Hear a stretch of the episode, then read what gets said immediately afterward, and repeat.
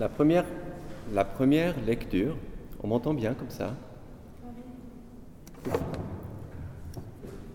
La première lecture est tirée du deuxième évangile selon Luc au verset 8 à 14.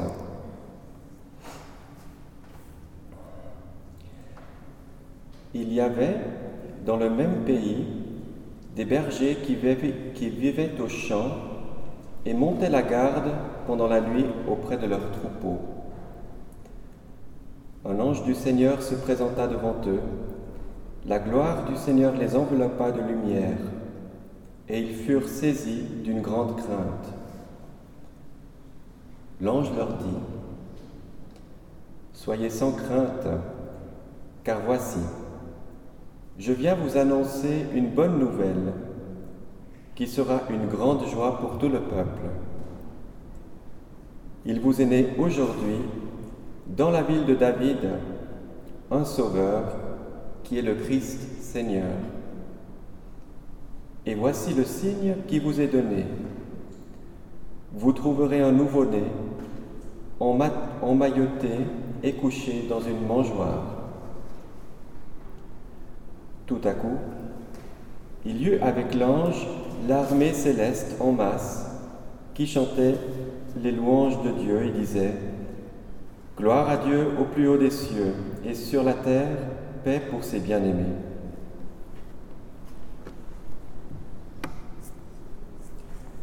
La deuxième lecture est tirée de l'épître aux Colossiens, les versets 15 à 23.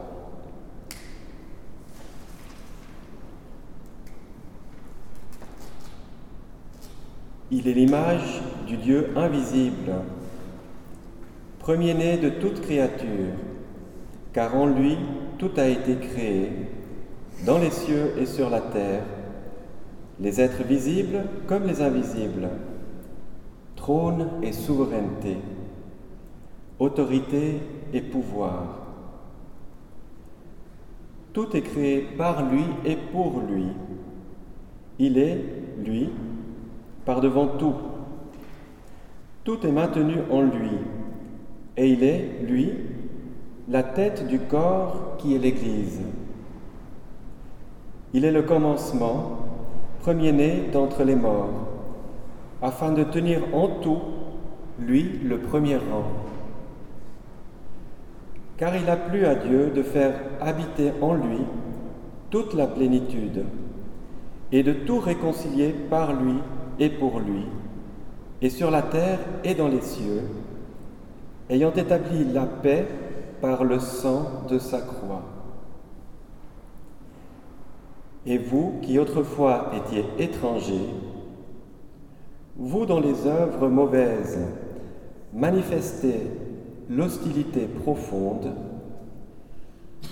voilà que maintenant, Dieu vous a réconcilié grâce au corps périssable de son Fils, par sa mort, pour vous faire paraître devant lui, saint, irréprochable, inattaquable. Mais il faut que, par la foi, vous teniez solide et ferme, sans vous laisser déporter hors de l'espérance de l'Évangile que vous avez entendu, qui a été proclamé à toute créature sous le ciel et dont moi, Paul, je suis devenu le ministre.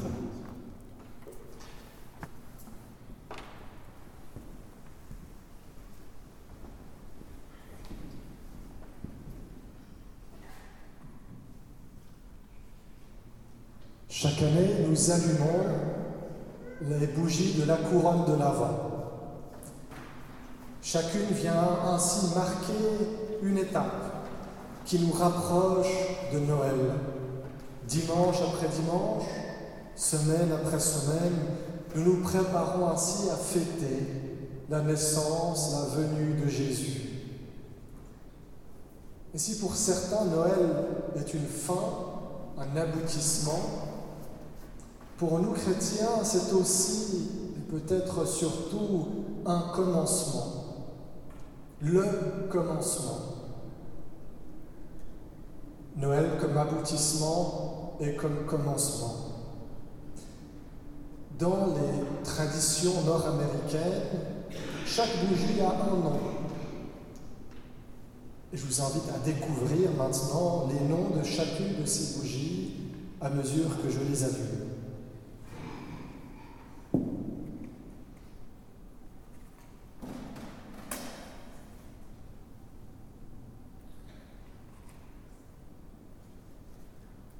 La première c'est la bougie des prophètes. Elle symbolise l'espérance, l'espérance avec laquelle le peuple d'Israël attend son Messie. Lui qui été annoncé par des prophètes comme Ésaïe, qui écrit au chapitre 9, En effet, un enfant nous est né, un fils nous est donné, et la souveraineté reposera sur son épaule, on l'appellera merveilleux conseiller, Dieu puissant, Père éternel, Prince de la paix. Aujourd'hui et dans la suite de Noël et de Pâques, nous espérons en un monde meilleur et nous espérons en la résurrection.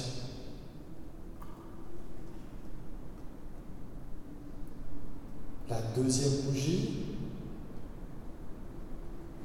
est la bougie de Bethléem, elle représente la foi, la foi de Marie et Joseph, foi par laquelle et grâce à laquelle il leur a été donné de littéralement recevoir Jésus dans leur vie.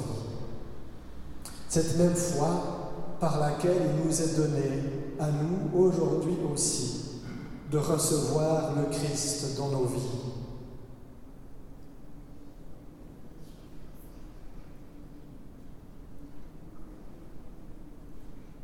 La troisième bougie est la bougie des bergers.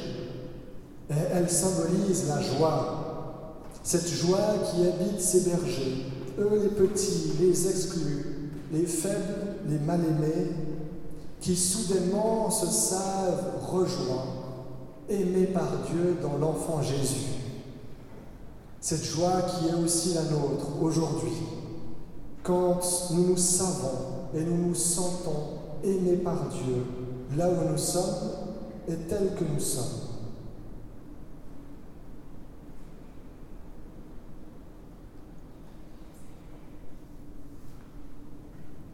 Enfin, la quatrième bougie, c'est la bougie des anges et elle symbolise la paix. Cette paix qu'ils ont proclamée aux bergers. Gloire à Dieu au plus haut des cieux et sur la terre paix à ceux que Dieu aime. Et c'est de cette paix dont il sera question ce matin.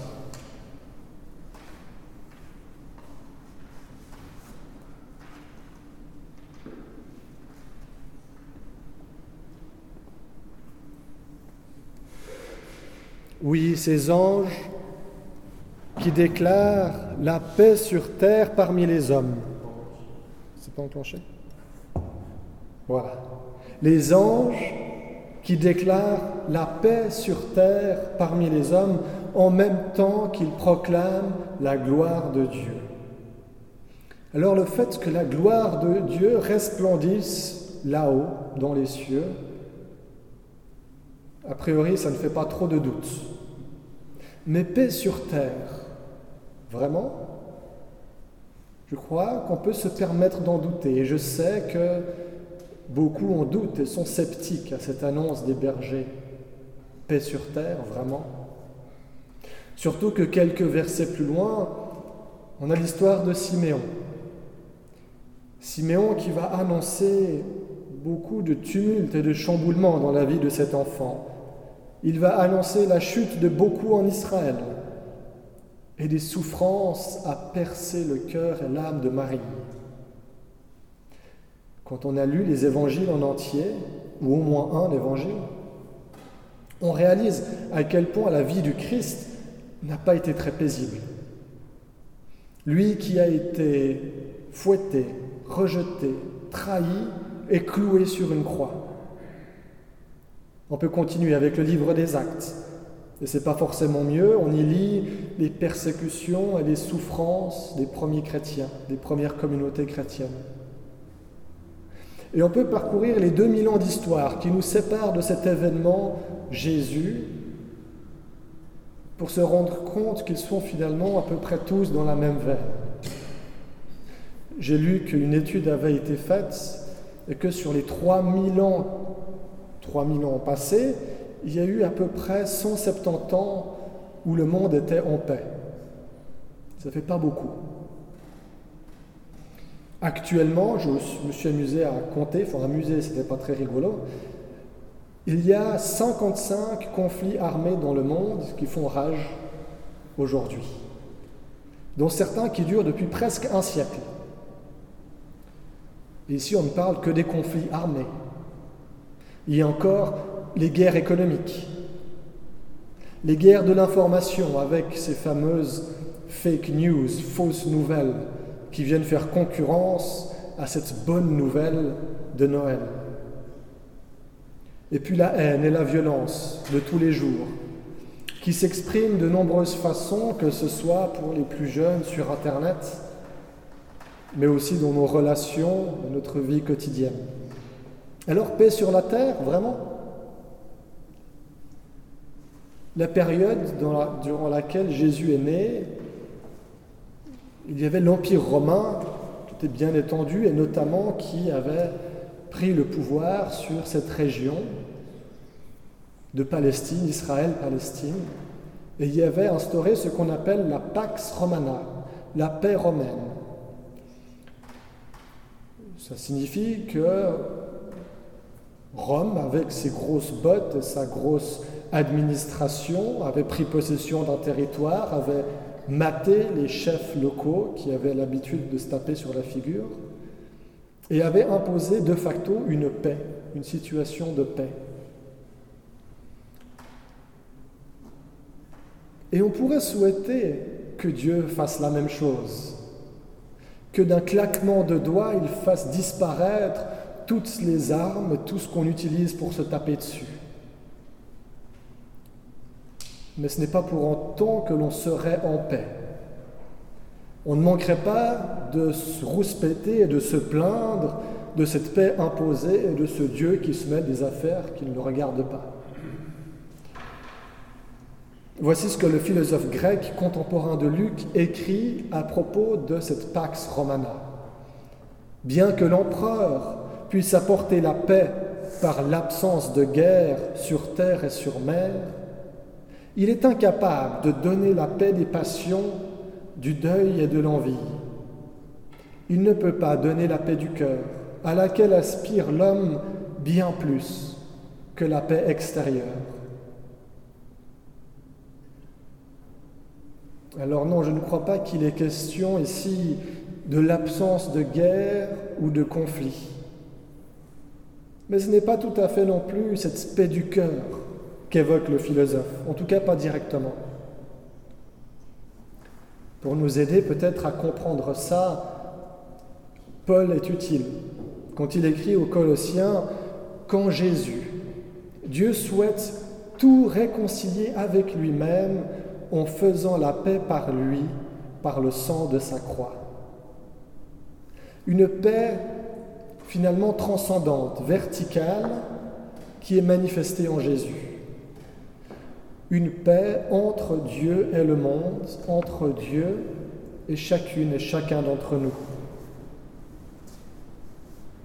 Voilà qui nous éclaire peut-être un petit peu sur le parallélisme du chant des anges Gloire à Dieu au plus haut des cieux et sur la terre, paix à ceux que Dieu aime. La gloire en haut pour Dieu, la paix en bas pour nous.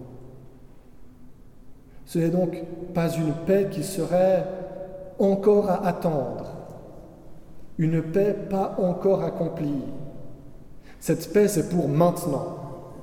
Les anges proclament aujourd'hui il vous est né un sauveur, c'est le Christ le Seigneur.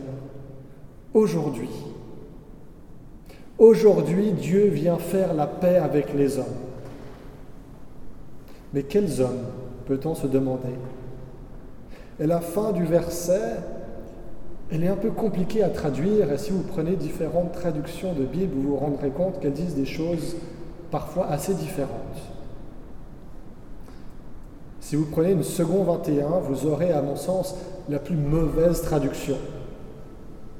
En général, j'aime bien second, mais là, pour une fois, ils traduisent paix sur la terre et bienveillance envers les hommes, comme s'il était question de deux choses séparées. C'est un peu leur façon, je pense, d'éviter le débat, de savoir si cette paix, elle est là seulement pour certains humains ou pour tous. Parce que le grec n'est pas très clair là-dessus. La paix, vous savez comment on dit paix en hébreu? Shalom. Shalom, c'est plus que la paix. C'est une paix complète, totale pour la personne, dans tout ce qui la compose et dans tout ce qu'il a fait. Ce que Paul écrit justement, que Dieu a voulu tout réconcilier avec lui, sur terre et dans le ciel. Alors je préfère la traduction parole de vie, sur la terre, paix à ceux que Dieu aime. Ou je crois que la top traduisait paix envers les bien-aimés de Dieu. Lorsque cette paix de Dieu est effective, lorsque j'entre dans cette paix qui est là, qui m'est offerte, mais que je dois néanmoins saisir, alors je peux trouver la paix avec moi-même aussi, cette paix du cœur que recherchait Épictète. Lorsque je suis en paix avec Dieu, je peux alors aussi être en paix avec les autres. Aimez vos ennemis et bénissez ceux qui vous maudissent, qui vous persécutent, comme, comme le disait Jésus. Lorsque je suis en paix avec Dieu, je peux aussi être en paix avec les circonstances de ma vie. Jésus a dit à ses disciples, juste avant d'être arrêté, Voici que l'heure vient, et elle est déjà venue, où vous serez dispersés, chacun de votre côté, et me laisserez seul. Cependant, je ne suis pas seul, car le Père est avec moi. Je vous ai dit cela afin que vous ayez la paix en moi. Vous aurez à souffrir dans le monde, mais prenez courage, car moi j'ai vaincu le monde. C'est donc une paix à quatre dimensions que les anges annoncent. En premier lieu, paix avec Dieu. Paix entre moi et Dieu, une paix qui n'est pas à attendre, mais qui est déjà effective, qui est déjà accomplie. Et ensuite, la paix avec moi-même, cette paix du cœur. Puis la paix avec les autres. Et aussi la paix avec mes circonstances. Amen.